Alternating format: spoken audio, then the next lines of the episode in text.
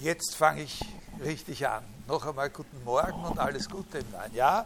Äh, ich habe äh, mit großer Verspätung, aber dann doch gestern die Angaben über die Prüfungstermine auf das Moodle äh, gestellt. Ich sage Ihnen das jetzt auch hier noch einmal ganz kurz. Also es gibt zu dieser Prüfung vier Termine. Der erste, die Prüfung ist schriftlich und bei jedem dieser Termine ist die Dauer der Prüfung 50 Minuten. Äh, der erste Termin ist äh, die letzte Stunde hier. Da treffen wir uns zu der üblichen Zeit und dann ist es halt früher aus. Äh, die anderen Termine sind am 2. März um 3 bis Viertel sieben, am 15. April von halb sechs bis halb zehn am Abend und am 19. Juni von dreiviertel zehn bis eins. Die sind immer im Hörsaal 3 im neuen Institutsgebäude.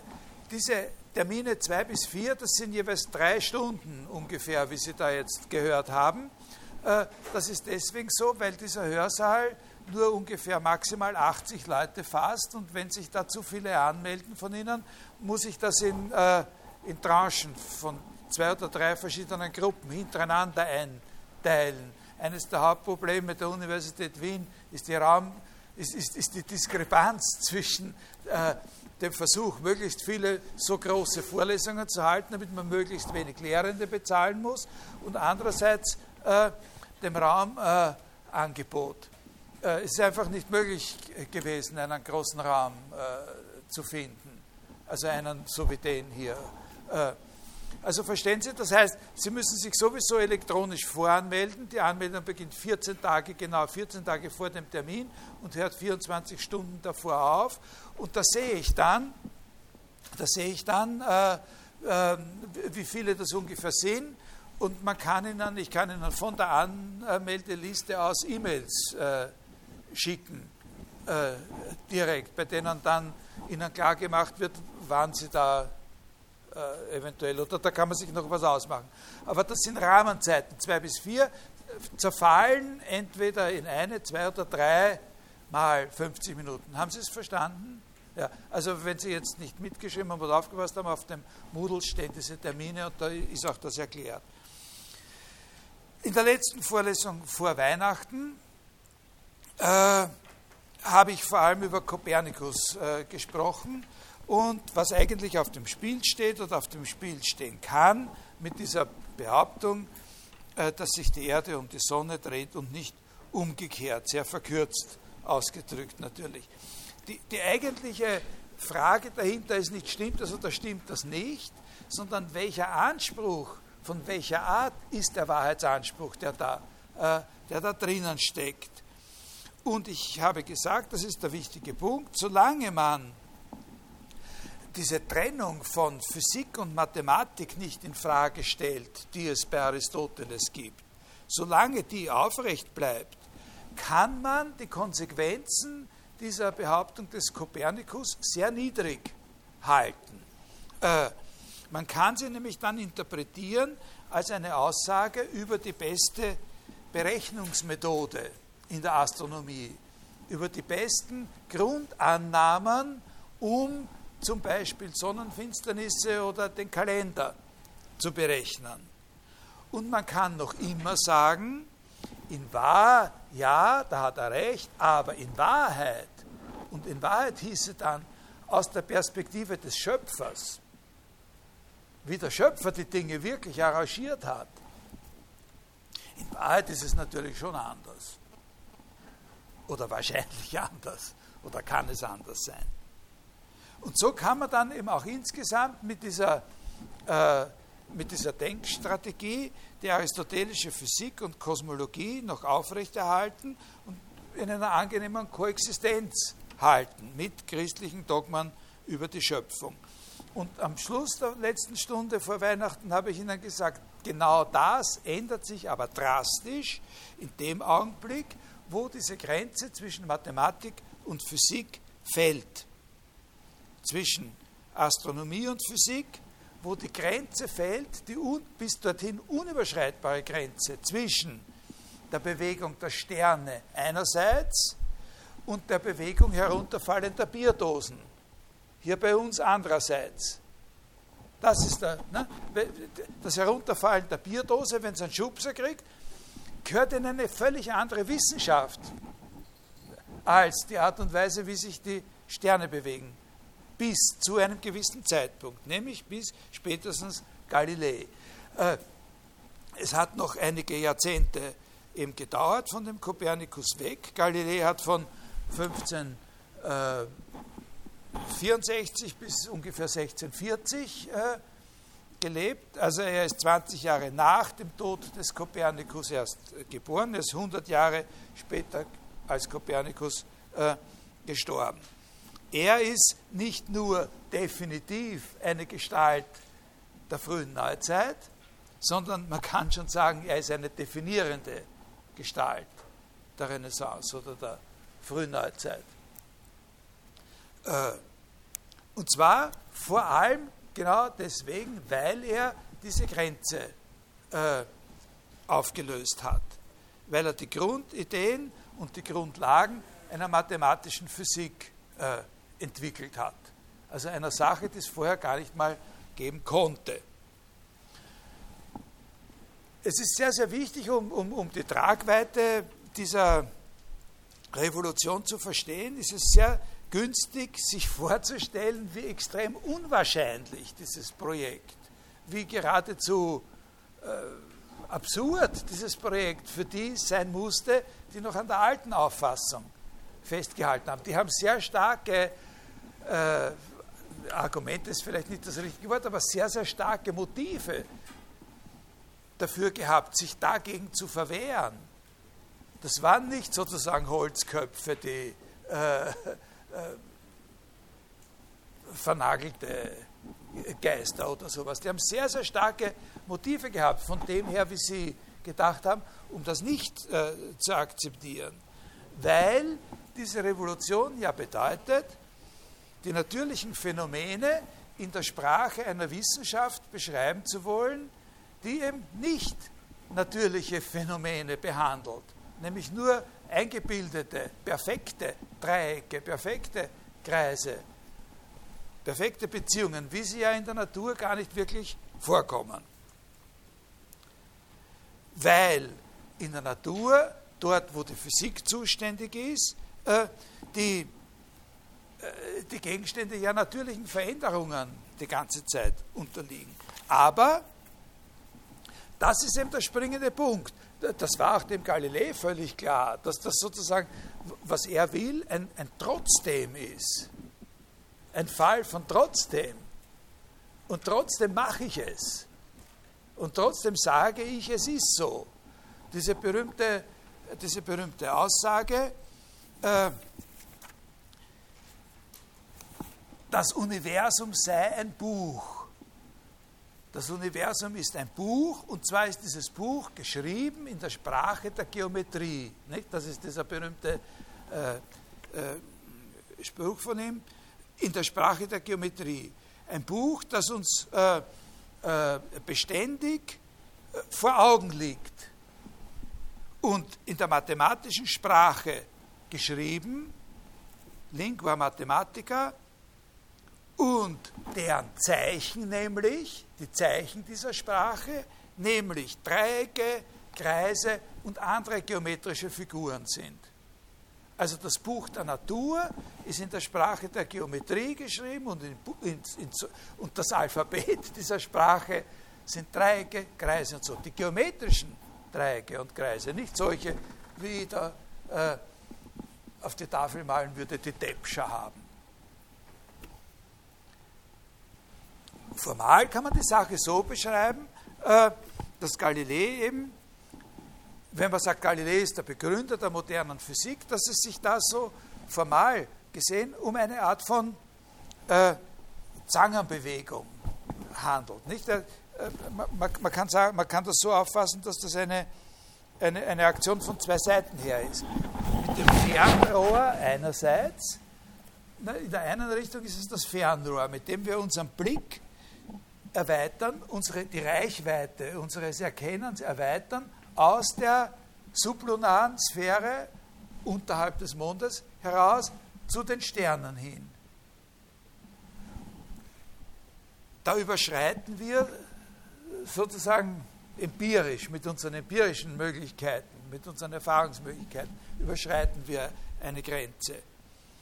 Da haben sie ihm den Vorwurf gemacht, dass solche Sachen wie das Fernrohr ja sowieso bei den Kiertagen schon dauernd äh, in Gebrauch waren. Also sozusagen, so wie man heute sagen, so wie die Leute heute sagen, äh, noch immer diesen Schmäh gibt, na, äh, da war ja überhaupt gar niemand auf dem Mond, da ist einfach äh, ein Video abgespielt worden, das sie in Hollywood aufgenommen haben, auf der, oder so, nicht? Äh, so. Auf der anderen Seite wird die Sprache der Mathematik, der Geometrie heruntergeholt von dem Anwendungsbereich der Sterne und auf die herunterfallenden Bierdosen sozusagen äh, anwendbar gemacht. Aber wie? Und das ist jetzt ein ganz, ganz wichtiger Punkt. Aber wie? Was heißt das? Diese Sprache der Mathematik anwendbar machen auf Phänomene und auf Prozesse, die natürliche Prozesse sind. Was soll das heißen?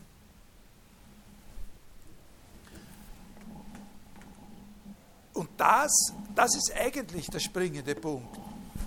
Man kann das, was dieser Ausdruck Mathematisierung der Physik bedeutet, überhaupt nicht verstehen, wenn man nicht auf der anderen Seite noch etwas dazu sieht oder dazu versteht. Und das ist eine ganz besondere Auffassung, die uns natürlich völlig in Fleisch und Blut übergegangen ist inzwischen, eine besondere Auffassung von dem, was ein Experiment ist. Ohne das könnte man das nie kapieren. Wenn es so wäre, dass wirklich das Universum, die natürliche Welt ein Buch ist, das in der Sprache der Geometrie geschrieben ist, und das liegt uns, wie er sagt, continuamente aperto innanzi agli occhi, also ununterbrochen, beständig liegt uns das offen vor den Augen. Warum haben die Leute das dann 3000 Jahre nicht bemerkt? Ich meine, das ist doch eine sehr seltsame Sache. Wie kann er behaupten, dass das offen vor unseren Augen liegt und, äh, und, und, und tausende Jahre ist es niemandem aufgefallen?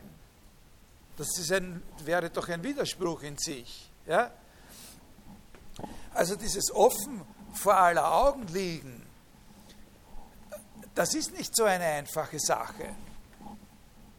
Was heißt, was heißt es, dieses Buch zu lesen? Ja?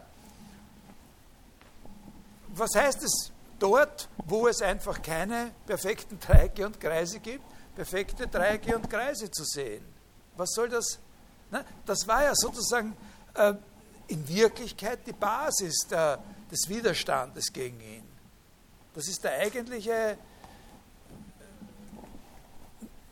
Haltepunkt derjenigen, die dagegen waren.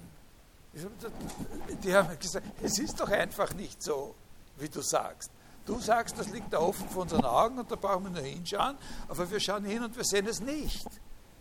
Und übrigens, nicht nur wir, sondern bisher überhaupt keiner. Außer einem. Äh, das war sein Hero, nicht? den hat er sozusagen ins Treffen führen können. Sein Hero, sein großer Held war nicht Plato, war nicht Aristoteles, sein großer Held war Archimedes. Äh, aber der hat schon solche Ideen gehabt, nicht? Aber der springende Punkt in der ganzen Sache, warum das überhaupt eine erfolgreiche Idee sein konnte, der springende Punkt ist die Vorstellung von Experiment, die dabei eine Rolle spielt. Äh, und diese Vorstellung des Experiments beruht hauptsächlich darauf, dass es ganz einfach, wenn das wahr sein soll, notwendig ist, diese Sprache der Mathematik nicht aus dem Buch der Natur heraus, sondern in die Natur hineinzulesen. In die Natur hineinzulesen. Sozusagen die mathematischen Strukturen, die man benutzen will oder die man für, äh, für entscheidend hält, müssen den Naturgegenständen, deren Verhalten man untersuchen will, aufgeprägt werden. Das ist die zündende Idee bei der ganzen Sache. Äh, man muss die Gleichheiten, die sozusagen Vollkommenheiten der Figuren ja, und der mathematischen Beziehungen, um die es einem geht, die muss man handgreiflich an den Naturgegenständen realisieren. Man muss so etwas schaffen, wie, also natürlich handelt es sich da um, um, um Dinge, die schon vorher existiert haben, äh, bei diesen Instrumenten. Das ist ein Instrument, ein Naturgegenstand in, in unserem Zusammenhang, nicht? also in diesem speziellen Zusammenhang. Ein Instrument kann alles Mögliche sein. Nicht? Ein Instrument ist die Zange, mit der man sich die Zähne ziehen lässt oder so. Das ist ja nicht gemeint. Äh, äh, ein Instrument in, in diesem Zusammenhang ist ein Gegenstand, der künstlich so verändert worden ist, dass er eine mathematische, eine einfache mathematische Struktur trägt oder realisiert. Solche Gegenstände gibt es schon immer. Äh, das sind immer Artefakte natürlich. Die gibt, sind schon immer hergestellt worden. Äh, aber sie werden jetzt systematisch interpretiert und hergestellt. Ein, ein, ein, ganz, ganz einfacher derartiger Gegenstand ist ein Lineal mit einer Einteilung. Ne? Ein Lineal mit, äh, mit, mit, mit einer Einteilung, wo eine Einheit wiederholt wird. Also ein, ein Metermaß oder sowas, das eingeteilt ist in zehn gleiche Teile oder sowas. Ja? Wo man sagt, die sind gleich. Oder äh, ein Hebel, eine Balkenwaage. Eine Balkenwaage, das ist überhaupt für Galilei sozusagen eine der äh, eines der entscheidenden Instrumente, schlechthin. Also das ist ein, ein elementares Instrument in seiner, in seiner Vorstellung. Ich mache eine Balkenwaage, das heißt, ich stelle irgendwas auf, äh, worauf ein, äh, ein, ein, Stecken ruhen kann und dieser Stecken ist von der Art von so einem Lineal, wie ich das vorher beschrieben habe. Ne? Und jetzt lege ich den so auf, dass rechts und links äh, äh, gleich weit weg steht von, von dem Auflagepunkt. Und jetzt kann ich verschiedene Sachen damit anfangen. Ich kann da Gewichte dranhängen und so weiter. Ne? Und ich kann sagen, äh, wenn das im Gleichgewicht bleibt, dann sind die Gewichte gleich. Ne? Verstehen Sie? Und ich, da, kann ich noch viel mehr. Mit einer Balkenwaage kann man unglaubliche Sachen äh, erklären. Ne? Verstehen Sie, was gemeint ist? Und der springende Punkt, das heißt Experiment. Das hat nie Experiment geheißen vorher. Äh, natürlich war auch die, und, und dann schauen wir, was rauskommt. Und, und wenn wir die Zahlen haben, wenn wir da gewisse Größen feststellen können, es verändert sich was. Wir bringen den veränderten Naturgegenstand, das Instrument, in Kontakt mit anderen Naturgegenständen. Und weil er wie man, das ist das springende, das ist das entscheidende Wort, geeicht ist. Weil dieses Instrument geeicht ist, weil es eine Eichung hat, können wir den Effekt sozusagen in mathematischen Ausdrücken beschreiben, der durch diesen Kontakt entsteht zwischen dem geeichten Gegenstand und dem anderen Gegenstand, den wir untersuchen wollen. Weil er geeicht ist, können wir in Gleichungen beschreiben, was sich hier, hier abgespielt hat. Wenn jetzt, und jetzt kommt, das, das ist das eine, das heißt Experiment. Äh, das hat nie Experiment geheißen. Die, die, die aristotelische Vorstellung von Physik ist eine absolut empirische Vorstellung. Und da spielt natürlich das Experimentieren und, und das Beobachten auch eine Rolle. Aber die Grundidee dabei war immer, dass man möglichst genau hinschaut, was passiert. Wenn die natürlichen Dinge allein sind, weil man ja wissen will, was sie als natürliche Dinge machen, welchen Gesetzen ihre Veränderungen folgen. Ne? Daher war der Imperativ immer, wir halten uns zurück, sind möglichst vorurteilslos und schauen uns an, was da passiert. Jetzt haben wir aber eine Vorstellung von Experiment, die ganz anders ist. Die, die heißt jetzt, äh, wir machen was, was die Sachen von selber nicht machen und schauen, wie sie reagieren. Verstehen Sie? Das ist eine Vorstellung von Naturwissenschaft, die fundamental auf einer Vorstellung des Künstlichen beruht, des Provozierten. Das moderne Experiment ist ein provozierendes Experiment und nicht sozusagen ein Experiment im Horizont, sozusagen möglichst genauer Beobachtung. Was wird es dann machen oder so? Es gibt noch einen anderen wesentlichen Unterschied zwischen dem modernen, der ist vielleicht sogar noch wesentlicher, zwischen dem modernen und dem sozusagen vormodernen Experiment. Jetzt, äh, das sage ich Ihnen auch jetzt gleich. Ich weiß gar nicht, ob ich dann noch einmal wirklich in, äh, in oh, naja, doch, ob ich da noch mal drauf komme. Dieser vielleicht noch größere Unterschied ist der, dass in der modernen Physik von Galilei an, aber noch viel stärker seit dem späten 19. Jahrhundert, ein Experiment eine Theorie widerlegen kann.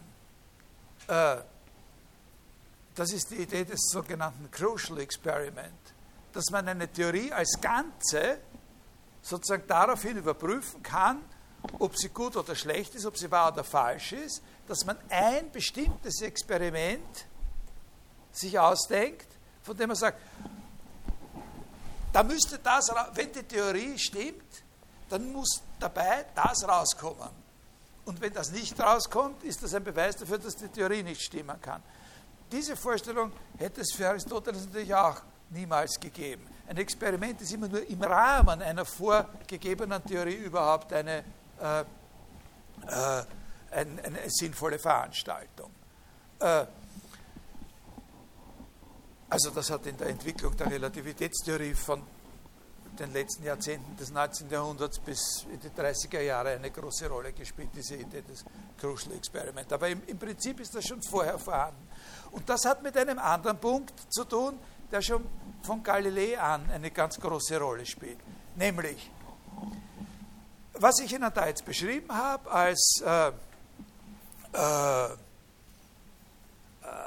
das Charakteristische dieses, äh, dieser neuen Auffassung von Experiment, nämlich dass in dem Experiment ein Instrument verwendet wird, und zwar ein mathematisch geeichtes Instrument. Ja? Was ich Ihnen da beschrieben habe, dagegen kann natürlich sehr, sehr leicht ein Einwand erhoben werden.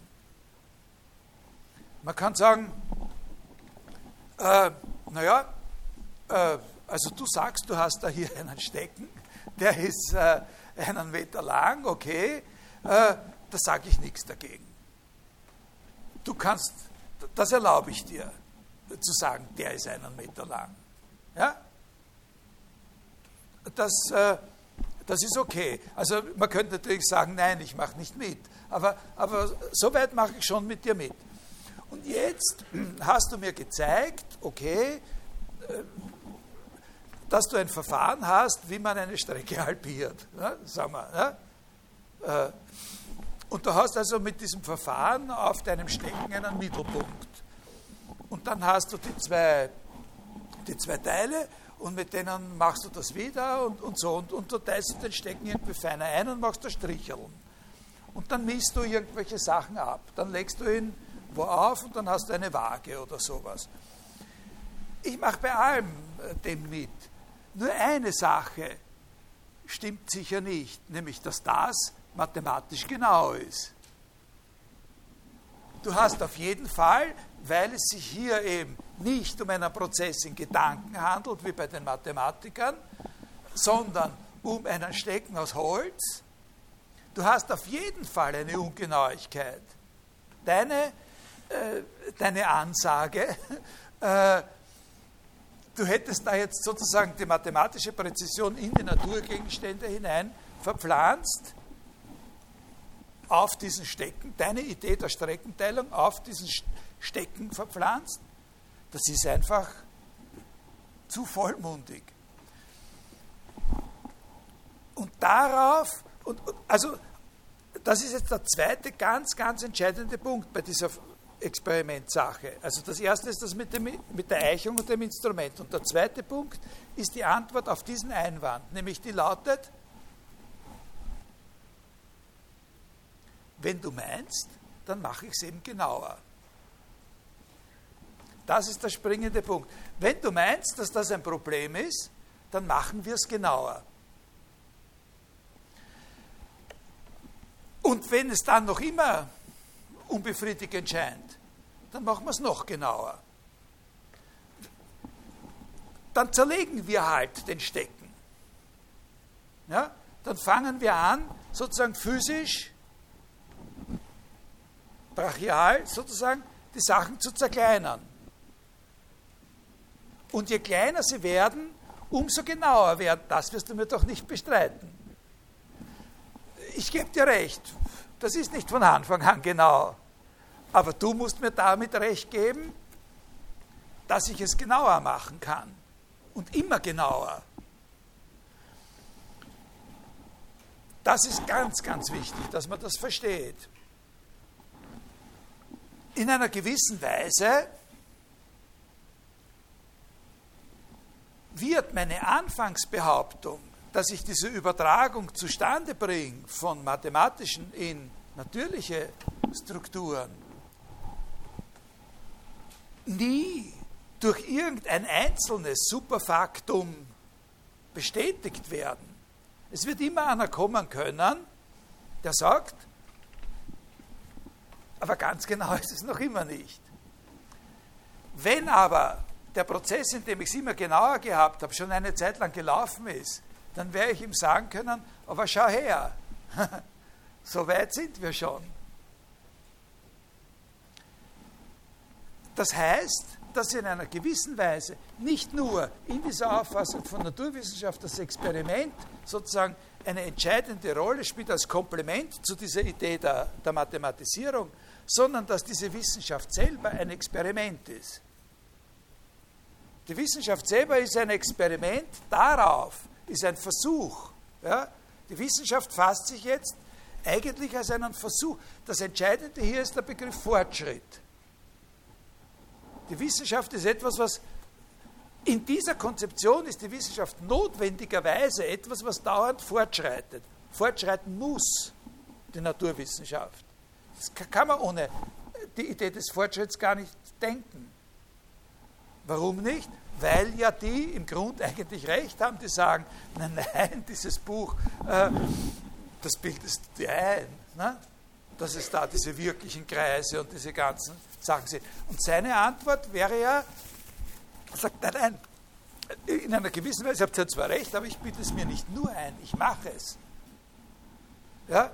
Und er sagt, aber du kannst es doch gar nicht.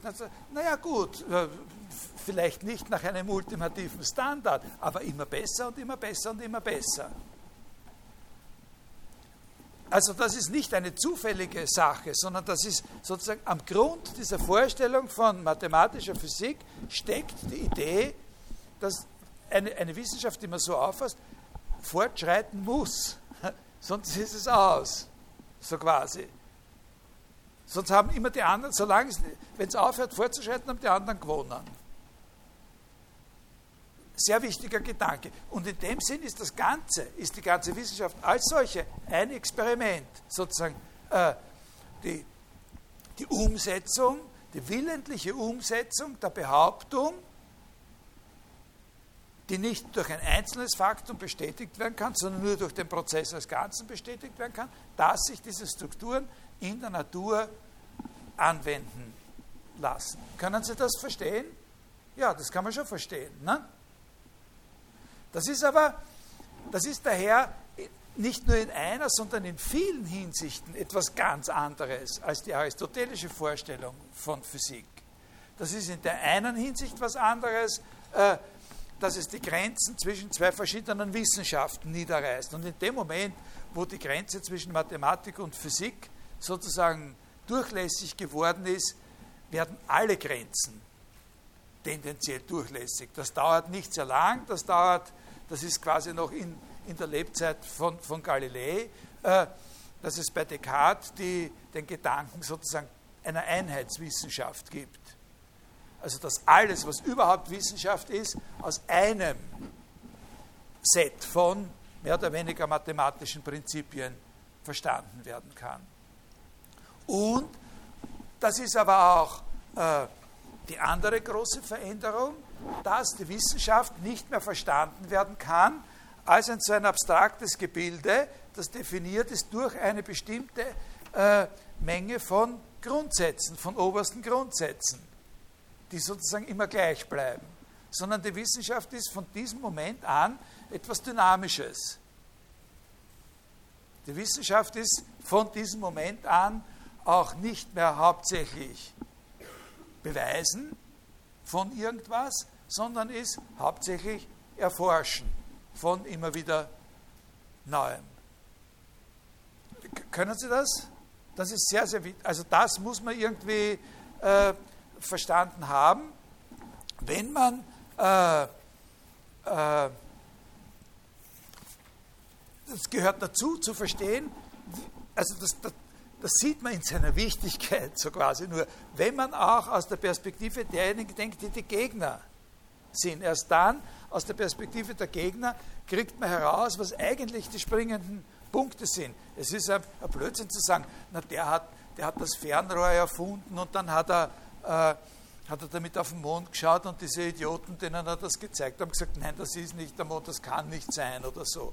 Äh, da, hat man das, da kann man das nicht kapieren, was dabei auf dem Spiel steht, weil man sich nicht in die Lage von denen versetzt, die an etwas festhalten, was im Grund ja eigentlich auch vernünftig ist dass er recht hat, wie wir sagen, liegt einfach daran, dass es erfolgreich ist. Dass die Idee wirklich erfolgreich ist. Das ist der, das ist der Punkt. Und da darf man sich auch im 21. Jahrhundert noch drüber wundern. Wenn man sich nicht drüber wundert, wenn man es nicht sozusagen auch einmal unverständlich gefunden hat, kann man es nicht verstehen. Ja? Ist das, können Sie das? Und, und, und, und wir bewegen uns ununterbrochen auf diesem Weg. Die Sachen werden immer kleiner gemacht und werden immer genau. Es gibt natürlich, natürlich gibt es äh, in der Entwicklung der Naturwissenschaft auch nach dieser Revolution noch entscheidende Brüche. Ja? Also äh, der, größte, der größte Bruch den es dann überhaupt noch einmal gegeben hat nach Galiläa. Es gibt viele echte Brüche, aber einer, ist, einer steht sozusagen heraus als, als, äh, als monumental. Äh, etwas, was er nicht vorhergesehen hat und was einen zwingt, sozusagen das Bild noch einmal anders zu sehen. Und das ist die Entwicklung der Quantenmechanik. Äh, weil sich da nämlich zeigt, dass wenn wir die Sachen immer mehr zerlegen, um immer genauer zu sein, auf einmal gewisse Grundannahmen, die wir dabei mit, von der mathematischen Seite her mitgebracht haben, nicht mehr funktionieren. Das ist ein, äh, das ist ein echter äh, Riss in der, in der Entwicklung. Ob man sagen kann, diese Entwicklung, die Galilei angestoßen hat, geht dann noch weiter, das ist eine eigene Frage. Aber das ist wirklich ein monumentaler Riss. Wenn man sieht, wir machen es immer genauer und werden also daher immer mehr bestätigen, dass wir mit diesen mathematischen Konzepten, mit diesen Grundgesetzen da die Natur verstehen können. Und auf einmal, wenn wir es übertreiben und zu genau werden, dann funktioniert das nicht mehr. Ja? Dann ist auf einmal eine Sache im selben Zeitpunkt an zwei verschiedenen Orten. Das ist etwas, was, äh, äh, was nicht integrierbar ist ohne weiteres, nicht in dieses Bild von, von Galilei. Aber das war nur so eine, äh, eine Nebenanmerkung. Äh, dorthin würde man auch nicht gekommen sein, wenn man nicht äh, diese erste Revolution vollzogen hätte.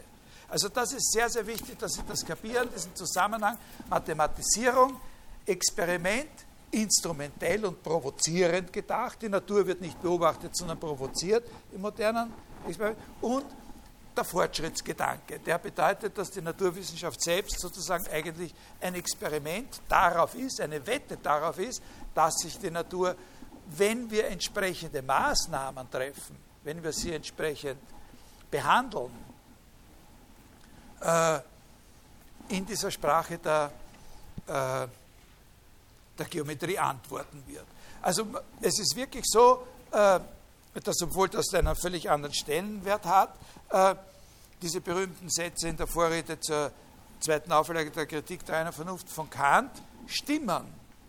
Die erfassen etwas ganz Wesentliches. Also dieser als Galilei seine Kugel, die schiefe Fläche mit einer von ihm selbst gewählten Schwere, also wo eine Einheit festgesetzt worden ist, herabrollen ließ, so ging allen Naturforschern ein Licht auf. Sie begriffen, dass die Vernunft mit Prinzipien ihrer Urteile nach beständigen Gesetzen vorangehen und die Natur nötigen muss, auf ihre Fragen zu antworten. Das ist dieser, dieser Gedanke. Muss mit bestimmten Prinzipien, das heißt hier natürlich mathematische Prinzipien, an die Natur herangehen, Einteilungen, Zerlegungen, Einheiten, Eichungen schaffen und die Natur nötigen muss, in dieser Sprache zurückzuantworten. Und dann kann man sagen, naja, manchmal murmelt die Natur nur, weil die Frage nicht präzise genug gestellt war, kriegst doch keine präzise, hinreichend präzise Antwort, die du haben wolltest. Antwort, dann mache ich es eben genauer. Ja? Also dieses Widerspiel. Ja? Und dieses es genauer machen besteht hauptsächlich, natürlich nicht nur, aber eben hauptsächlich in dem Zerkleinern und Zerlegen. Das ist ein, ein Punkt. Also okay.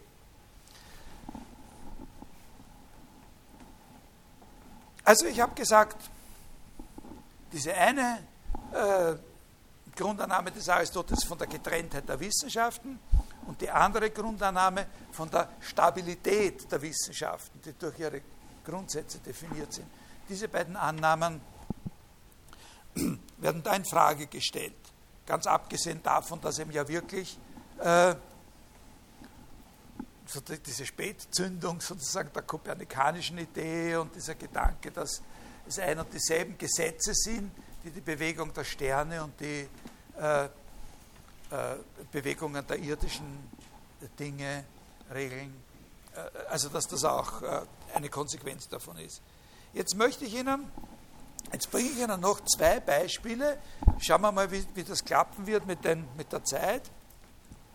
Ich würde Ihnen noch zwei Beispiele dafür bringen,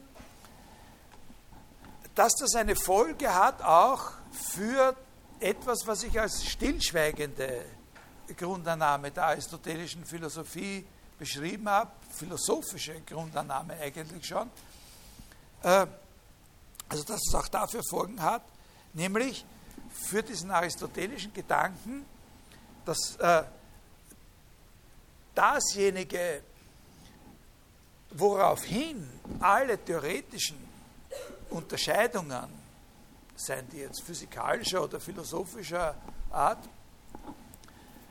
gerechtfertigt sein müssen, dass das das individuelle einzelne Ding ist. Können Sie sich erinnern? Ne? Wir haben gesagt, das ist das Wichtige bei Aristoteles, äh, dass diese ganzen Unterscheidungen von Kategorien und Prädikabilien und Transzendentalien, äh, dass die alle nur einen Sinn ergeben, weil das Unterscheidungen an einem jeweils konkreten einzelnen Ding sein können. Und jetzt möchte ich Ihnen noch zwei Beispiele dafür geben, äh, wie auch diese Annahme ausgeschaltet wird. Wir wissen ja, dass sie ausgeschaltet ist. Also die Newtonsche Physik zum Beispiel, für die ist es ja wesentlich. Da brauchen wir ein Stückchen reinlesen in die Prinzipien, dann sehen Sie schon, dass das nicht von irgendwelchen einzelnen Dingen äh, handelt, sondern dass das allgemeine Gesetze sind, die auch für eine Natur gelten würden, die aus ganz anderen Sachen besteht als, äh, als unsere. Aber ich möchte Ihnen da zwei Beispiele dafür geben, die sehr, sehr drastisch sind. Also vielleicht muss ich es bei einem belassen, äh, die sehr, sehr drastisch sind, was diese Entgrenzung des einzelnen Dinges in Richtung auf sozusagen ein abstraktes äh, Universum, in dem es nur Gesetze gibt eigentlich und nicht Dinge äh, bedeutet.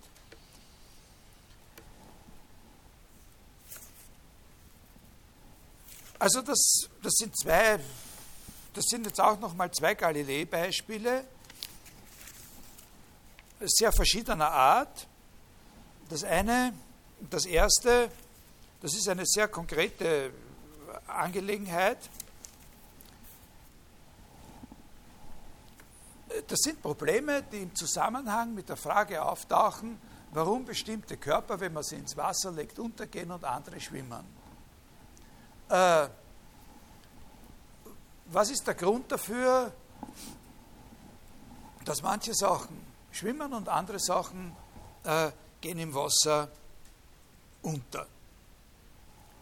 Und äh, natürlich wird jeder sagen, oder was immer gesagt, wenn die Sachen schwer genug sind, gehen sie unter und wenn sie nicht schwer sind, dann schwimmen sie halt. Ne? Äh, aber man hat erstens dabei nie oder kaum jemals wirklich ernsthaft versucht zu definieren, was Schwere heißt, was hier unter schwerer und leichter zu verstehen ist. Man hat diese Begriffe bis zu Galilei hin, wie man heute sagen würde, nicht wirklich operationalisiert. Und deswegen sind diese Zusammenhänge zum Beispiel auch von Archimedes, der über diese Sachen viel nachgedacht hat, nie völlig durchschaut worden. Und das andere ist, dass man nie völlig durchschaut hat, wie man mit dieser Position, wenn es schwer genug ist, dann geht es halt unter, wie man mit dieser Position gewisse Sonderfälle vereinbaren kann, äh, wo Sachen, die recht schwer sind, trotzdem nicht untergehen. Da gibt es verschiedene, davon gibt es verschiedene Fälle. Also ein so ein Fall, der in der Geschichte der, der Wissenschaft eine große Rolle gespielt hat, ist das Eis. Äh, noch die Zeitgenossen Galileis, noch zur Zeit Galileis, hat man Eis aufgefasst als verdichtetes Wasser, also als etwas, das schwerer ist als Wasser. Und deswegen musste man ein extra Prinzip namhaft machen, um sich zu erklären, wieso das Eis oben ist, wenn das Wasser friert. Ja? Sie, waren, sie waren einfach unabhängig der Auffassung, dass Eis verdichtetes Wasser ist und deswegen schwerer ist als Wasser.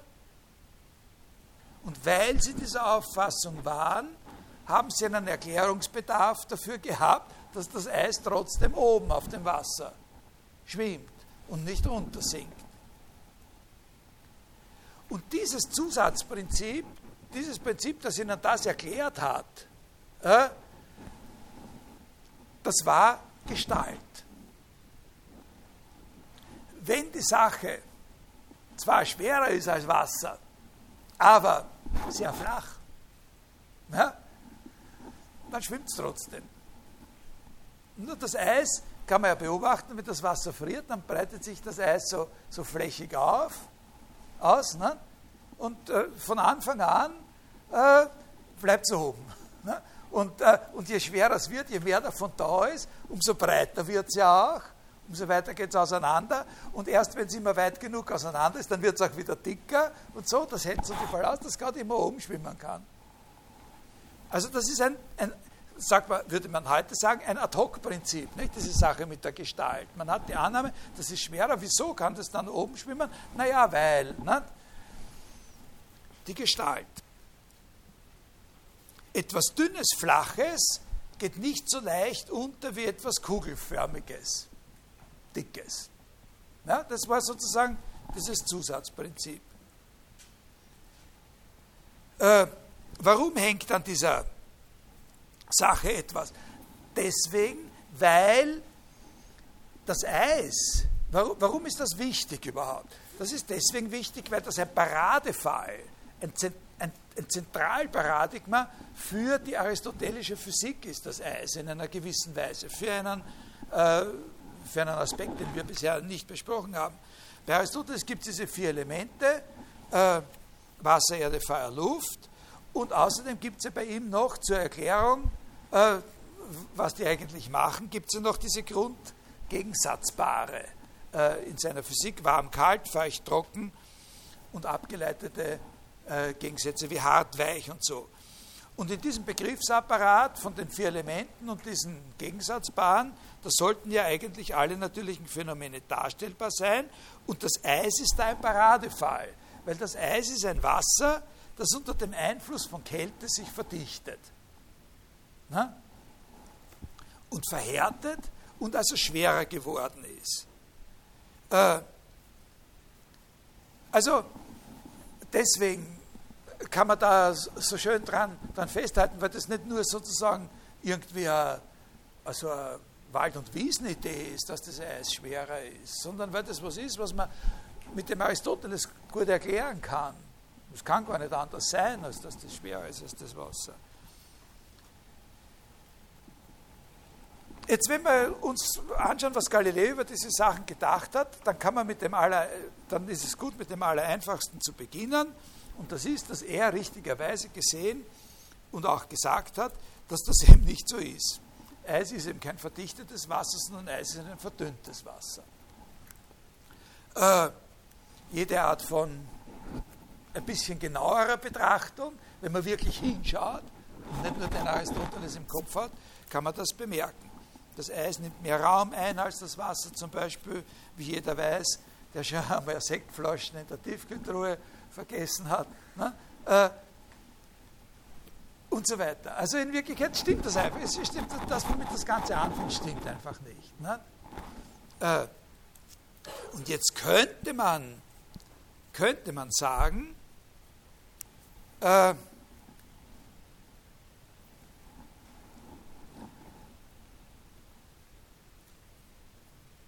da wird, äh, jetzt könnte man sagen, da wird diese ganze Sache hinfällig. Da könnte man sagen, wenn es nur um das ginge, wird die Sache mit der Gestalt hinfällig. Aber das ist natürlich, wäre voreilig, weil es könnte auch andere Beispiele geben und es gibt auch andere Beispiele, darauf kommen wir dann später, die nicht das Eis sind und wo trotzdem der Gedanke mit der Gestalt noch einmal äh, belebt werden kann. Es ist ein Unfug zu sagen, das steht aber fest, es ist ein Unfug zu sagen, dass das Eis wegen seiner Gestalt sozusagen gehindert wird, weil es so flach ist, gehindert wird, in das Wasser einzudringen und unterzutauchen.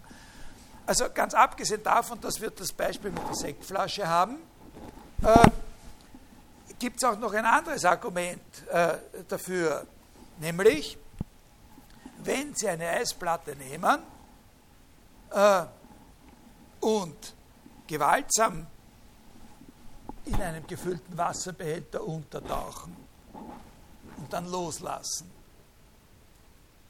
dann steigt sie auf.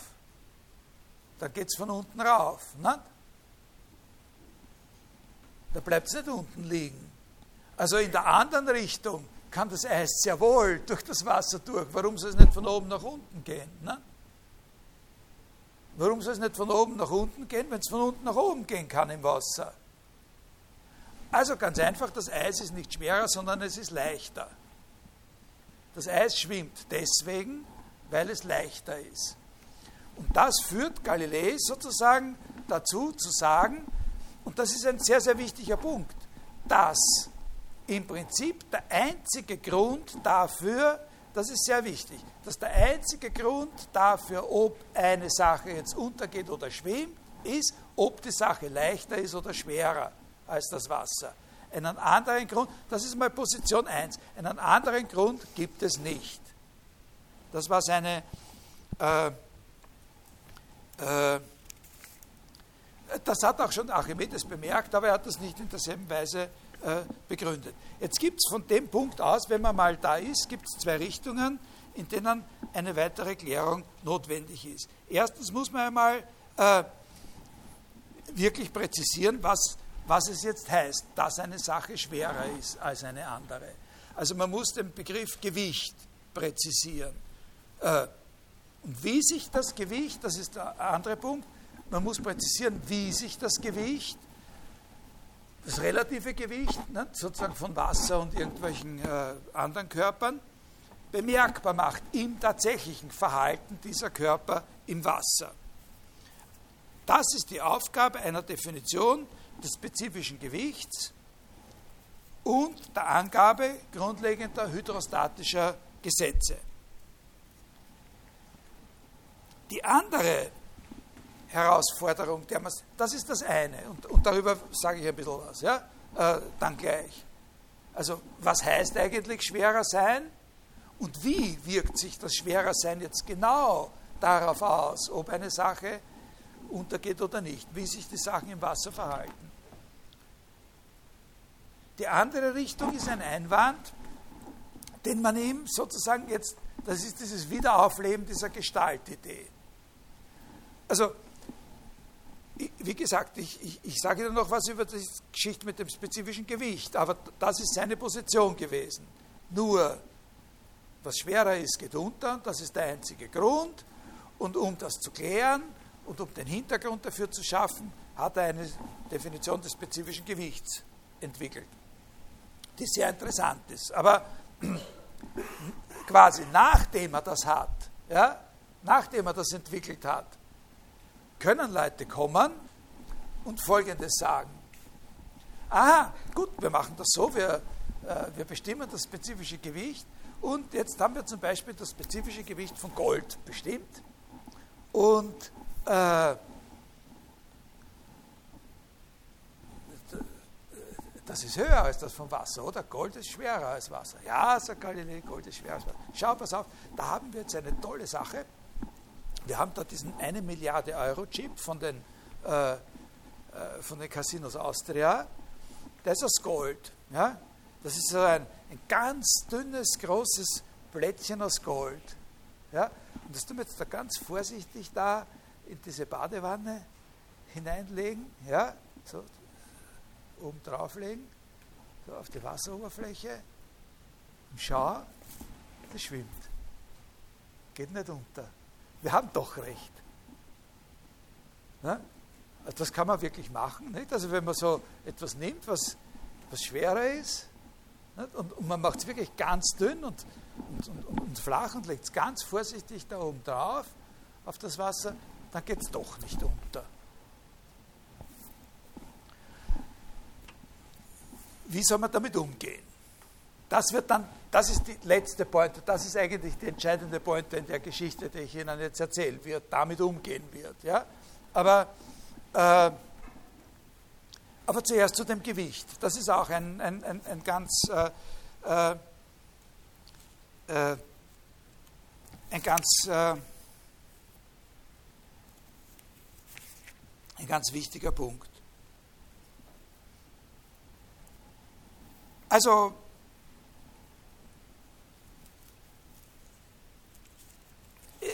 er war nicht der Einzige, er war nicht der allererste, der sich da versucht hat, äh, präzisere Gedanken darüber zu machen. Das gibt es auch schon im Hochmittelalter, gibt es eben so, äh, so Ansätze einer, einer mathematischen, Ansätze einer mathematischen Theorie der Gewichte.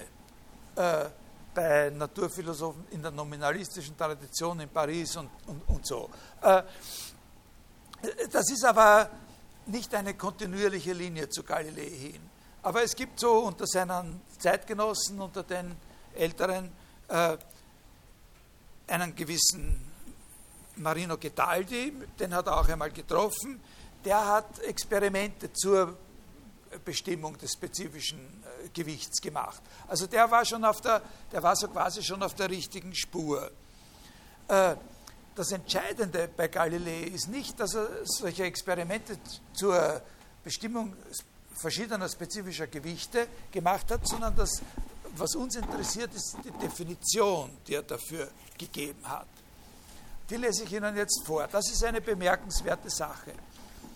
Ich sage von zwei Materialien, dass sie gleiches spezifisches Gewicht haben, wenn gleiche Volumina von ihnen das gleiche Gewicht haben. Und ich sage von zwei Körpern, dass sie das gleiche absolute Gewicht haben, wenn sie einfach das gleiche Gewicht haben, unangesehen ihres Volumens. Also das würde ich Ihnen raten, wenn Sie, wenn Sie es nicht mitgeschrieben haben oder so, dass Sie sich das in der Aufzeichnung nochmal anhören. Ich lese es auch nochmal vor. Das ist wirklich ganz was Tolles. Nicht? Hören Sie sich das an. Also wenn Sie sowas sagen bei einer Prüfung in sowas von der Art bei einer Prüfung in irgendeinem Fach auf der Uni, können sie nicht mehr, mehr durchkommen. Ne? Äh, ich sage von zwei Materialien, dass sie gleiches spezifisches Gewicht haben, wenn gleiche Volumina von ihnen das gleiche Gewicht haben. Jetzt wird er darauf aufmerksam, dass er eigentlich sagen sollte, was es heißt, das gleiche Gewicht zu haben, weil er benutzt den Begriff Gewicht für die Definition von spezifisches Gewicht. Und was sagt er da? Ich sage, dass sie das gleiche Gewicht haben, wenn sie einfach das gleiche Gewicht haben, unangesehen ihres Volumens. Ja? Also man hat so den Eindruck, äh, das ist warme Luft. Äh, der sagt nur, der bewegt sich in einem Zirkel. Nicht? Ganz eindeutig an der einen Stelle, wo er sagt, ich sage von zwei Körpern, dass sie das gleiche Gewicht haben, wenn sie das gleiche Gewicht haben. Und auf der Basis hat er vorher gesagt, sie haben das gleiche spezifische Gewicht, wenn gleiche Volumina von ihnen das gleiche Gewicht haben. Okay, das akzeptiert man ja, aber man würde dann erwarten, dass er für gleiches absolutes Gewicht irgendwie was, was Handfesteres sagt. Diese Sätze sagen überhaupt nicht, letztlich sagen diese Sätze überhaupt nicht, was Gewicht eigentlich ist. Wie kann das trotzdem eine Definition sein? Aber sie sagen etwas. Und das ist ganz entscheidend. Das ist eine, es ist eben nicht nur warme Luft, sondern es ist etwas in Wirklichkeit ganz, ganz Wichtiges und Entscheidendes, dass das, äh, da steckt etwas von dem wirklichen Spirit sozusagen seiner Physik drinnen. Was sagen Sie nämlich wirklich? Sie sagen, dass Gewicht etwas ist, was verglichen werden muss. Ich sage nicht, was es für den Körper bedeutet, ein Gewicht zu haben oder ein bestimmtes Gewicht zu haben, so und so schwer zu sein, sondern ich sage über das Gewicht nur, wenn Sie wissen wollen, was das ist, dann vergleichen Sie verschiedene Gewichte miteinander. Und wenn Sie sehen, wie man verschiedene Gewichte miteinander vergleicht und wie man die sozusagen anordnen kann, dann haben Sie alles verstanden, was es zu verstehen gibt über Gewichte. Und wie wird man das? Wie wird man das zeigen, wie man Gewichte miteinander vergleicht? Indem man eine Balkenwaage hat. Man muss sozusagen, also bei der Sache des Gewichts geht es überhaupt nicht mehr darum, das ist der entscheidende Punkt, es geht überhaupt nicht mehr darum, äh, sich zu fragen, was in dem Körper ist sein Gewicht, sondern es geht nur darum zu fragen, wie verhalten sich verschiedene Körper in einer bestimmten Hinsicht zueinander und diese bestimmte Hinsicht ist nur definiert durch unseren experimentellen Eingriff in die Natur, durch die Waage. Also das, was am, am Grund liegt, ist überhaupt nicht eine Sache, eine Qualität, die Gewicht heißt, sondern ist nur ein mathematischer Zusammenhang, ist ein Gesetz. Die Physik handelt nicht mehr von Dingen und ihren Qualitäten, sondern die Physik handelt von Gesetzen. Und diese Gesetze werden beschrieben in der Form von Gleichungen. Können Sie das verstehen? Und darum ist diese Definition so wichtig, darum sagt diese Definition unendlich viel und nicht gar nichts. Nur das können Sie nur verstehen, wenn Sie sie in ihrem Kontext sehen. Nur wenn Sie sie in dem Kontext der Theorie sehen, die da aufgestellt wird, spricht diese Definition zu Ihnen. Die Vergleichbarkeit ist es, nicht was in den. Können Sie, haben Sie das verstanden? Das ist sehr, sehr wichtig. Ja? Gewicht ist nur ein Wort. Ja? Das, worum es geht bei unserer Verwendung von diesem Wort, kriegen sie nicht heraus dadurch, dass sie über das Wort meditieren und sie kriegen es auch nicht heraus, wenn sie über den Begriff des Dinges nachdenken und was eine Qualität ist und unter diesen Qualitäten gibt es dann sowas wie Härte und Schwere und Wärme und Kälte oder solche Sachen wie bei Aristoteles. Das müssen Sie alles vollkommen vergessen. Ja? Natürlich, wenn Sie sich die Waage anschauen und, und, und Sie lassen da jemanden was machen mit irgendwelchen äh, was weiß ich, sie, sie schauen, sie greifen nicht hin, sie schauen nur. Sie sehen nur, wie die, äh, was ich, bolivianischen äh, Kokainhändler äh, die Geldscheine abwiegen. Ne? Die zählen ja nicht mehr, weil es zu viel ist, sondern also der hat da so eine Waage und da legt er den Inhalt des Koffers von dem da auf die eine Seite drauf und sagt, na, das sind 300.000 Dollar und dann legt er das andere drauf und so weiter und so. Und, und wenn Sie da zuschauen und, und, und, und Sie sehen den Prozess ablaufen und dann ist das Video aus und dann äh, sagt einer, was die da festgestellt haben, ist das Gewicht dann ist das Wort Gewicht in Anbetracht dessen, was Sie nur gesehen haben, also wenn Sie nicht selber mit Ihren Händen was getan haben, das genommen haben, dann ist das ein willkürliches Wort natürlich. Ja?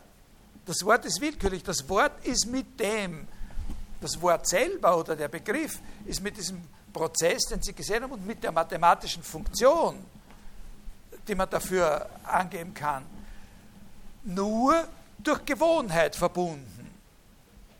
Aber der Anspruch ist, dass die Funktion und das Experiment zusammengenommen einen wesentlichen Kern von dem, was die Gewohnheit im Gebrauch dieses Wortes Gewicht war, präzisiert, auf eine wissenschaftliche Ebene bringt, von einer Alltagssprachebene. Verstehen Sie mich? Ja? Also das Entscheidende ist die, die Funktion. Das Ding ist futsch, die Qualitäten des Dinges sind uninteressant. Es hat keinen Sinn. Wir können nie, also das sagt auch Descartes dann noch, äh, wir können einfach nicht draufkommen, was Gewicht ist, wenn wir glauben, dass das eine Eigenschaft in den Dingen selbst ist. Wir können nicht draufkommen, was der Magnetismus ist, wenn wir glauben, das ist eine Eigenschaft, die manche Dinge haben und andere Dinge haben sie nicht. Was Magnetismus ist, versteht man genau dadurch, dass man etwas, was alltagssprachlich ein Magnet genannt wird, auf einen Tisch legt, einen Haufen Eisenfeldspäne oder mehrere Haufen Eisenfeldspäne darum aufteilt und jetzt schaut, in welche Figuren sich die Eisenfeldspäne auseinander trennen oder auseinanderbiegen oder zusammenfahren. Auf der einen Seite zusammenfahren, auf der anderen auseinandergehen.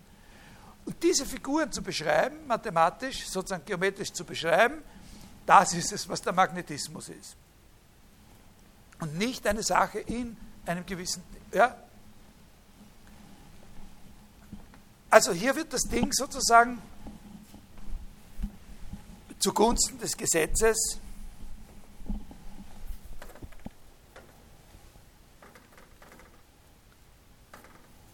in die zweite Reihe geschoben. Also von den philosophischen Wissenschaftshistorikern ist derjenige, der im, im 20. Jahrhundert diesen Prozess am eindringlichsten und schönsten beschrieben hat, Ernst Kassierer äh, gewesen. Das Erkenntnisproblem in der Wissenschaft und Philosophie der neueren Zeit oder so. Und da gibt es auch speziellere Texte von, von Kassierer. Funktionalismus, also Darstellung durch Funktionen gegenüber Substanz denken. Das war sozusagen seine große Parole. Das ist die große Ding. Und jetzt äh, sage ich Ihnen sozusagen zu dem, was ich jetzt gerade theoretisch erklärt habe, sage ich Ihnen noch den Witz dazu. Äh, das ist die Sache, die, die, die, witzige Pointe dazu. Das ist jetzt eben die Sache mit dem, mit dem Goldplättchen. Nicht? Wie ist Galilei damit umgegangen, dass äh, es solche Fälle gibt, die doch dagegen zu sprechen scheinen, dass es einzig das spezifische Gewicht ist, was dafür verantwortlich ist, ob ein Körper untergeht oder schwimmt. Und, und, und seine Idee war die, dass er äh, also zuerst mal darauf aufmerksam geworden ist, dass man nicht nur zwei, sondern drei Sachen voneinander unterscheiden muss. Das war sein erster Zugang. Das ist nicht die Antwort auf die Frage, das ist der Zugang. Nämlich,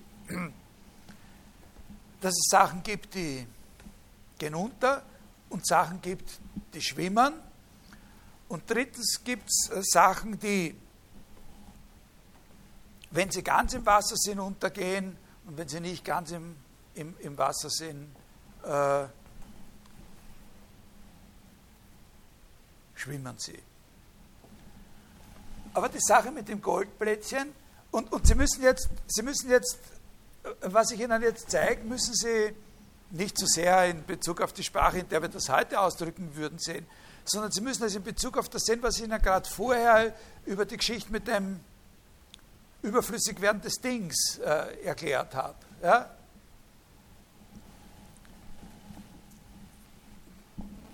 Da müssen Sie es in Zusammenhang sehen. Galilei hat einfach in einer gewissen Weise genauer hingeschaut, was da los ist. Also die haben gesagt, wir legen das aufs Wasser und es geht nicht unter. Äh, obwohl es nach deiner Theorie untergehen sollte.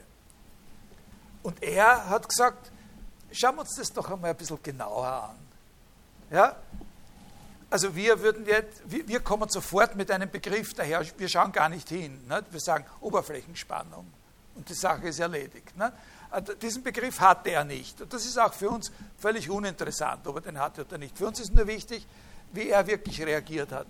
Er hat gesagt, schau mal genauer hin, was da los ist. Und wenn man genauer hinschaut, dann sieht man, dass da Folgendes los ist wenn man das Plättchen erfolgreich auf dem Wasser platzieren kann, dann schaut die Sache so aus.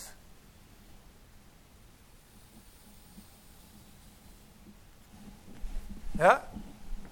Das ist das Plättchen. Das ist der, der goldene Chip. Ja? Und was Galilei gesagt hat, das ist eben das Unglaubliche.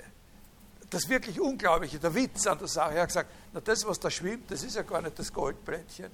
Das, was da schwimmt, ist ein Compound von dem Goldplättchen und einer ganzen Menge Luft.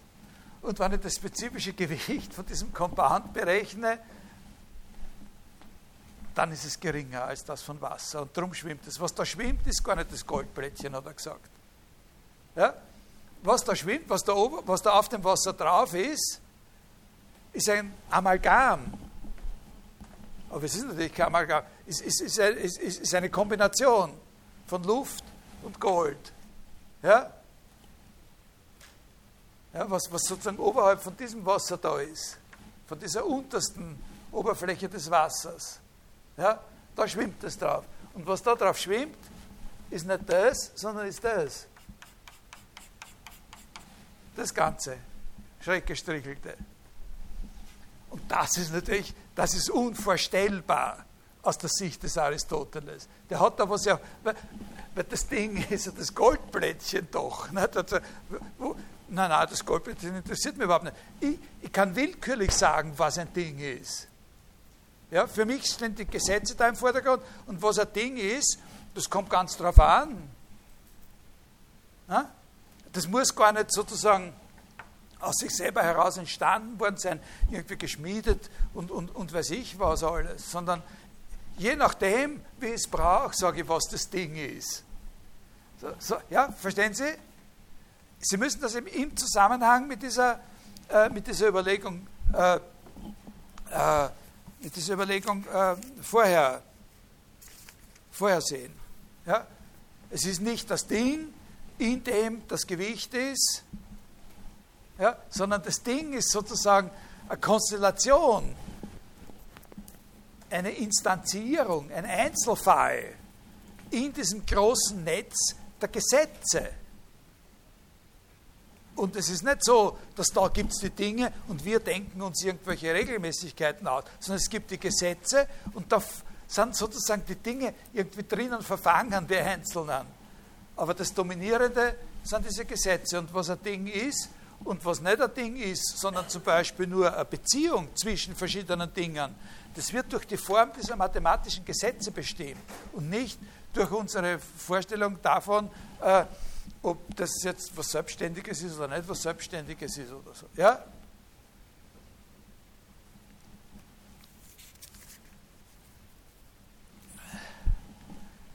Ja, ich, ich, ich glaube, ich lasse es äh, dabei bewenden. Ich habe äh, hab nur, ich hoffe, das ist plastisch genug jetzt gewesen, ne? dass Sie sehen, was für ein, für ein großer Unterschied äh, da besteht. In der Auffassung von Physik. Also natürlich gibt es da noch jetzt dann, äh, da gibt es natürlich jetzt noch eine Menge zu sagen über die eigentlichen äh, Theoreme, über die eigentlich äh, wichtigen Angelegenheiten in dieser hydrostatischen äh, Theorie von Galilei. Da gibt es eine eigene Abhandlung von ihm drüber, also über die Verdrängung und so weiter. Das äh, erkläre ich Ihnen jetzt nicht weiter. Ich sage Ihnen nur eine ganz, ganz, äh, äh, nur ganz von außen, ganz von ungefähr, äh, was da wieder das Entscheidende ist. Nämlich, dass Galilei festgestellt hat, äh, wie soll man das sagen? Der springende Punkt ist der, dass er festgestellt hat, dass die Gesetze, die dafür verantwortlich sind, äh, wie viel Wasser ein Körper, der in ein begrenztes Gefäß eingetaucht wird, verdrängt in diesem Gefäß und so, dass diese Gesetze, dass in diese Gesetze ein Parameter eingeht, von dem die anderen überhaupt, von dem bis dahin überhaupt nie die Rede war, nämlich die Zeit. Und dass die Zeit da dass die Gesetze, die dafür verantwortlich sind, dieselben Gesetze sind, die verantwortlich sind für die Bewegung verschiedener Gewichte auf einer Balkenwaage, auf einem Hebel.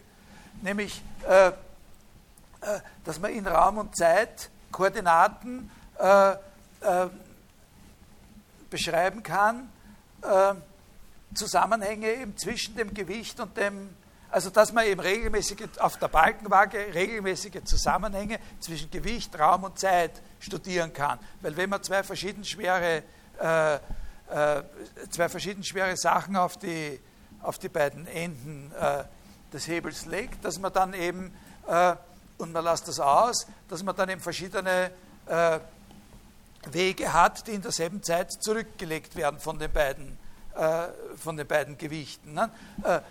also das heißt, dass Galilei sozusagen äh, alles, was überhaupt, das heißt, das ist die Sache mit der Geometrie, alles, was überhaupt ein Naturgesetz ist und auch solche auf den ersten Blick ganz entfernte Sachen wie das Untergehen im Wasser auf Beziehungen zwischen äh, zwischen Raum und Zeit, die so quasi geometrisch darstellbar sind, weil Sie haben ja mit dem Hebel haben Sie eine, eine geometrische Darstellung der Zeit? Äh, das äh, auf, auf solche Beziehungen zurückgeführt hat. Also, dass äh, die Frage, warum auf einer Balkenwaage das eine in einer kürzeren, in, in, in derselben Zeit einen größeren Weg zurücklegen kann, mit demselben Gesetz beantwortet wird, wie warum das Hauptgebäude der Universität Wien überhaupt noch steht und nicht in sich zusammengebrochen ist und warum äh, ein Körper von, äh, eine Wassermenge von dem und dem Volumen einen so und so viel schwereren Körper tragen kann und so weiter, wenn es ein entsprechendes Gefäß dafür gibt, also was ja ein entscheidender Ansatzpunkt für enorme technologische Entwicklungen gewesen ist, dass das alles dieselben Gesetze sind. Ein und dieselbe Gesetzlichkeit, die das alles äh, in völlig verschiedenen Bereichen, in der Statik, in der Hydrostatik, äh, in der Theorie der Gewichte, miteinander verbindet. Das ist sozusagen diese Entgrenzung. Ne? Also das könnte man auch im Einzelnen, äh, im Einzelnen äh, noch ein bisschen äh, besprechen. Also dieses Hauptgesetz, dass das Volumen des von einem eingetauchten Körper verdrängten Wassers eben nicht gleich ist dem Volumen des eingetauchten Körpers und so weiter. Äh, das zweite Beispiel, das ich, äh, das ich Ihnen noch gern gebracht hätte und, das ich aber jetzt einfach weglasse, das betrifft, die, vielleicht stelle ich Ihnen da was ins Netz dazu bei meiner am, am, am Moodle, ein bisschen einen Text, den ich den ich da geschrieben habe. Das betrifft, äh, das hätte uns wieder zurückgeführt äh, bis zu Aristoteles. Das betrifft den Begriff, na vielleicht sage ich doch ein bisschen was dazu. Ich, ich skizziere die Sache ungefähr. Äh, das ist ein, ein, ein, Thema, das ist äh, geläufig unter einem bestimmten Leitbegriff. Da gibt es einen, einen Begriff, ein Wort in der Wissenschaftsgeschichte, mit dem bezeichnen wir dieses Thema, obwohl das Thema eben über den Begriff sozusagen hinausgeht. Das ist das Thema der sogenannten Impetustheorie. Weiß jemand von Ihnen, was das ist ungefähr? Ein Impetus? Na, okay. Äh, also ein anderes Wort, das man dafür äh, in der Physik verwenden kann, ist Momentum. Äh, die sogenannte Bewegungsgröße. Also was ich zum Beispiel, wenn man, wenn man zwar, gleich, zwar gleiche Massen hat, ja, also zwar, zwei Körper von, von gleicher Masse hat, und die lässt man sozusagen auf einer Geraden aufeinander zu, aufeinander prallen, nicht? also Autounfall oder sowas oder BA hauptsächlich, und also BA-Kugeln, sagen wir, nicht? lässt man auf einer Geraden, sausen die aufeinander zu und die sausen mit verschiedener Geschwindigkeit äh, aufeinander zu. Also der eine ist langsamer, der andere ist schneller. Äh, dann, dann, treffen die zusammen, dann wird der Schnellere, die sind aber, haben gleiche Masse, nicht? dann wird der Schnellere den Langsameren sozusagen weiterschieben in der Richtung, aus der der Schnellere gekommen ist. Ne? Äh, und jetzt kann man sagen, dass wenn man die mit gleicher Geschwindigkeit, aber mit verschiedenen Massen aufeinander zukommen lässt, dass man dann die, die Masse des Schwereren sozusagen so erhöhen kann, äh, dass man den gleichen Effekt erzielt, wie wenn man das erste gemacht hätte. Nicht? Also dass es eine regelmäßige Beziehung zwischen Masse und Geschwindigkeit gibt, die für diesen Effekt verantwortlich ist. Und das nennt man die Bewegungsgröße, die der eine dem anderen mitteilt. Das nennt man Momentum und manchmal auch Impetus. Aber Impetus hat man im Prinzip, äh, das kann man definieren, ne, physikalisch. Äh, aber die Impetustheorie beschäftigt sich grundsätzlich mal mit was anderem und, und, und ist eine Theorie, die lebt in einer Zeit, bevor man so eine Definition hatte.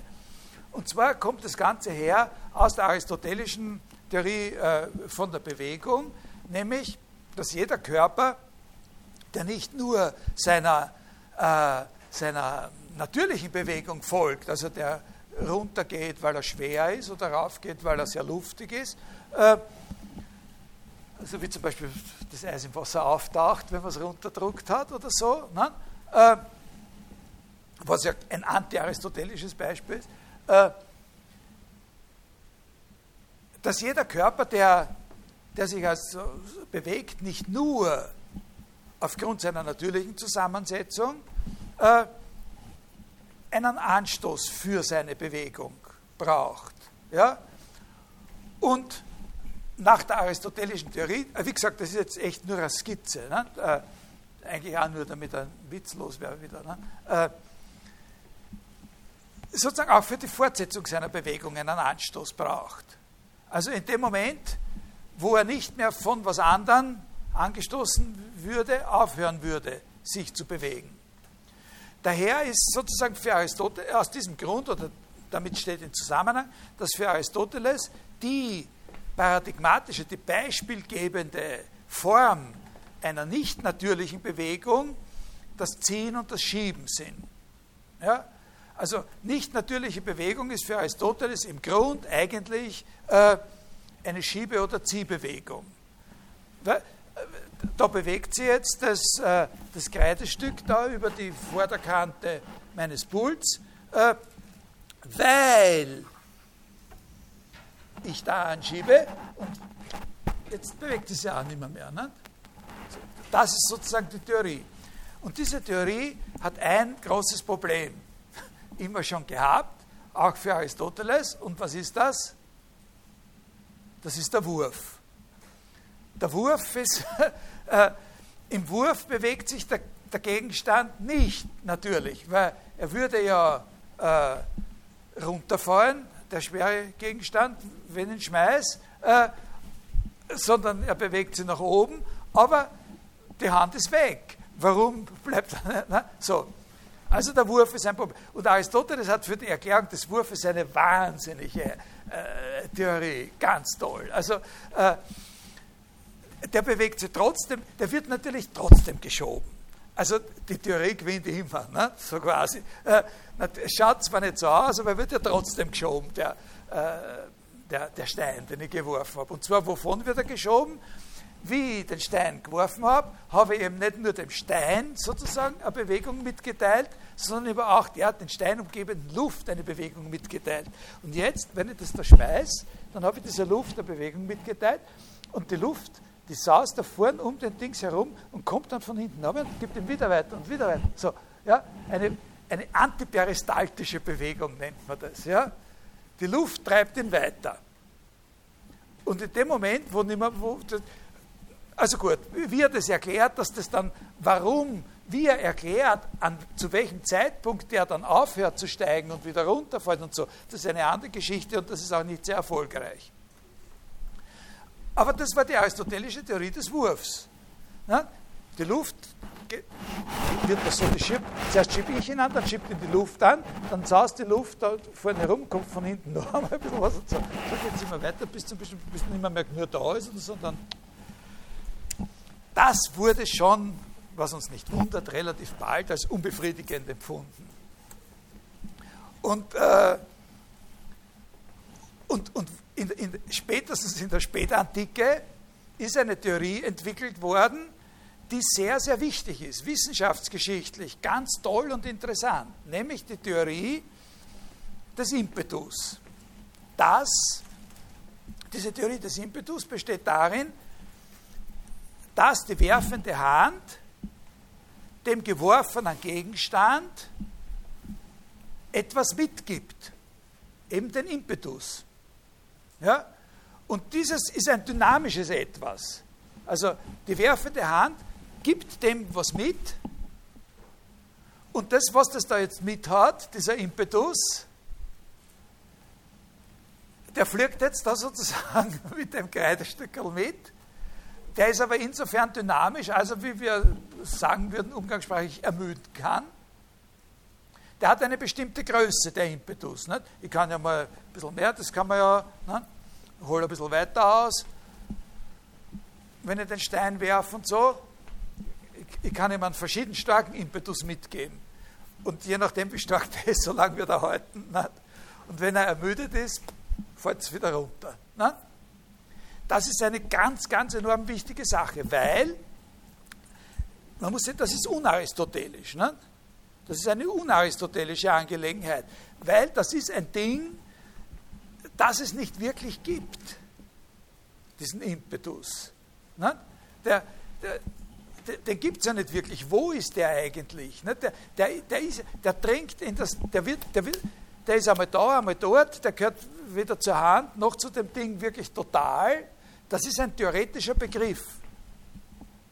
Impetus. Oder das ist ein theoretisches, eine theoretische Sache. Ja? Eine Sache, die es gibt, damit wir uns etwas erklären können und ohne, dass wir sie in dem Ding selber finden können. Das ist sehr wichtig. Ja? Äh, und äh, dieser Impetus, das äh, eine fantastische Sache an dieser Impetus-Theorie ist, was die alles erklären kann. Die kann nämlich nicht nur und nicht in erster Linie erklären, zumindest besser als Aristoteles erklären, warum das so und so weit fliegt, Zum Beispiel, wenn man Experimente mit Federn machen könnte, ne, dann könnte man das ja quantifizieren und so weiter. Ballistik ist immer eine interessante Sache gewesen. Ne? Kriegsmaschinen. Aber der erklärt nicht nur das. Der erklärt noch mindestens zwei ganz entscheidende Sachen auch. Wie ein Sakrament funktioniert und was Schulden sind und Zinsen. Also Ein Sakrament ist so, was ist ein Sakrament? Ein Sakrament ist so ein, ein, Impetus ist in Wirklichkeit ein Depot. Es wird, es wird eine, eine Dynamik, eine Kraft wird deponiert in etwas anderem. Die Kraft ist in mir und etwas von meiner Kraft, ich bin ja noch ein bisschen müde und verschwitzt, wenn ich so und so viele Steine geworfen habe, ist jetzt in den Steinen. Äh, und so ist es mit dem, mit dem Geld in der Ökonomie und mit den Sakramenten. Beim Sakrament ist es besonders gut verständlich, aber die Theorie der Zinsen hat, ist, ist nicht schwer zu erkennen, nicht, wie das alles zusammenhängt. Ein Sakrament ist auch sowas. Gott oder, oder der Priester oder irgendwas gibt uns sozusagen irgendein Gnadendepot mit und mit dem können wir jetzt umgehen. Ne? Das wirkt sozusagen Gott hat uns diese Gnade gegeben und das wirkt jetzt in uns, so wie die Kraft, mit der wir den Stein geworfen haben, in dem Stein wirkt. Sehr wichtig. Also das ist eine Theorie, die im Hochmittelalter sehr, sehr weit entwickelt worden ist, diese Impetus-Theorie, gerade wegen ihrer vielfältigen äh, Anwendbarkeit. Also wie ein Kapital Früchte tragen kann und so weiter. Ne? Das ist äh, natürlich sehr, sehr, sehr, sehr interessant und wichtig. Schaut, dass keine Zeit ist mehr darüber zu reden. Galilei hat eben, äh, Galilei hat eben, und, und das ist das zweite Beispiel eben jetzt, äh, Galilei war in seinen jungen Jahren noch ein Vertreter der Impetustheorie. Aber eine, also der hat die Impetustheorie auch in einer gewissen Weise nochmal weiterentwickelt, als sie über den Stand hinaus, den sie vor ihm hatte. Äh, aber der, äh, der, entscheidende Punkt äh, in, diesem, in dieser Geschichte ist, dass eben Galilei sich von der Impetustheorie emanzipiert hat. Er hat sich von der Imp und, und jetzt kann ich nur nicht mehr das Wort sagen, aber auch hier gilt, dass das Festhalten an dem Ding, das sich da bewegt, und einer Sache, die halt in dem Ding dann ist, eine Zeit lang, in dem Ding ist und dann wieder nimmer mehr in dem Ding ist und dafür verantwortlich ist, wie es sich bewegt, dass das über Bord geworfen wird zugunsten von Erhaltungssätzen. Bei Galilei wird der Impetus die Erhaltung der Bewegungsgröße insgesamt im Universum und die Gesetze wie die Faktoren der Bewegungsgröße, also die Masse und die Geschwindigkeit, auf, äh, die, auf die verschiedenen sogenannten Elemente oder, oder was wir da in dem Universum haben, Dinge sozusagen verteilt wird. Es ist nicht etwas in dem Ding selbst, sondern es gibt eine konstante Bewegungsgröße im Universum und die wird in einem dauernden Austausch von Masse und Geschwindigkeit zwischen den Dingen, bleibt die immer gleich. Und wie die verteilt ist, sozusagen, das geben uns wieder mathematische äh, Gesetze an. Also natürlich mit Galilei beginnt sozusagen die große Zeit der Erhaltungssätze überhaupt, natürlich nicht nur für die Bewegungsgröße, sondern auch für andere, äh, für andere physikalische Größen. Da kann, man auch wieder sehen, äh, äh, wie sich das bewegt, ist nicht eine Frage, was das Ding selber da jetzt erlebt hat in seiner, in seiner sozusagen Lebensgeschichte, äh, wie viel Pumperer die BA-Kugel von anderen BA-Kugeln jetzt gerade äh, äh, gekriegt hat, sondern das muss, und in denen war irgendwas, das haben sie dem weitergegeben oder so, so ein Postmodell, äh, sondern das ist eine Frage von allgemeinen, äh, völlig allgemeinen äh, Gesetzen, in denen, wie es dann bei Newton sein wird, eben keine Dinge mehr vorkommen, sondern Massepunkte. Ne? So, wo, wo, Massepunkt auch sagt, ne? dass, dass sozusagen dieser Begriff, des, der da überbleibt, die Masse von dem, von dem Ding, äh, sozusagen schon geometrisiert ist, nicht? eigentlich der, ein Punkt ist. Was ist ein Massepunkt? Das, äh, ein Massepunkt ist ganz was anderes. Ein Massepunkt ist ja sozusagen ein Begriff der mathematischen Physik. Ein Massepunkt ist, Sie müssen verstehen, dass ein Massepunkt was völlig anderes ist, auf einer völlig anderen Ebene eine Rolle spielt, als das Atom. Oder ne? ein Massepunkt ist nicht ein Atom, aber die stehen im Zusammenhang miteinander. Ne? Okay, äh, nächstes Mal, jetzt ist Schluss mit diesen äh, naturphilosophischen Sachen. Nächstes Mal spreche ich, äh, fange an über über den Begriff der Renaissance zu, äh, zu reden. Und da gibt es natürlich diese eine Verbindung, diese ganz starke Verbindung, dass der Begriff der Renaissance oder der, ein entscheidender Begriff in der Renaissance-Philosophie eben die Vorstellung von der Macht des Menschen ist. Und einen Aspekt davon hat man hier natürlich gesehen in dieser Vorstellung von Mathematisierung der Physik. Äh, Wenn es nicht genau genug ist, wie ich mir vorstelle, dann mache ich es eben so genau, wie ich es brauche. Okay, dasselbe in breiterer Perspektive nächstes Mal.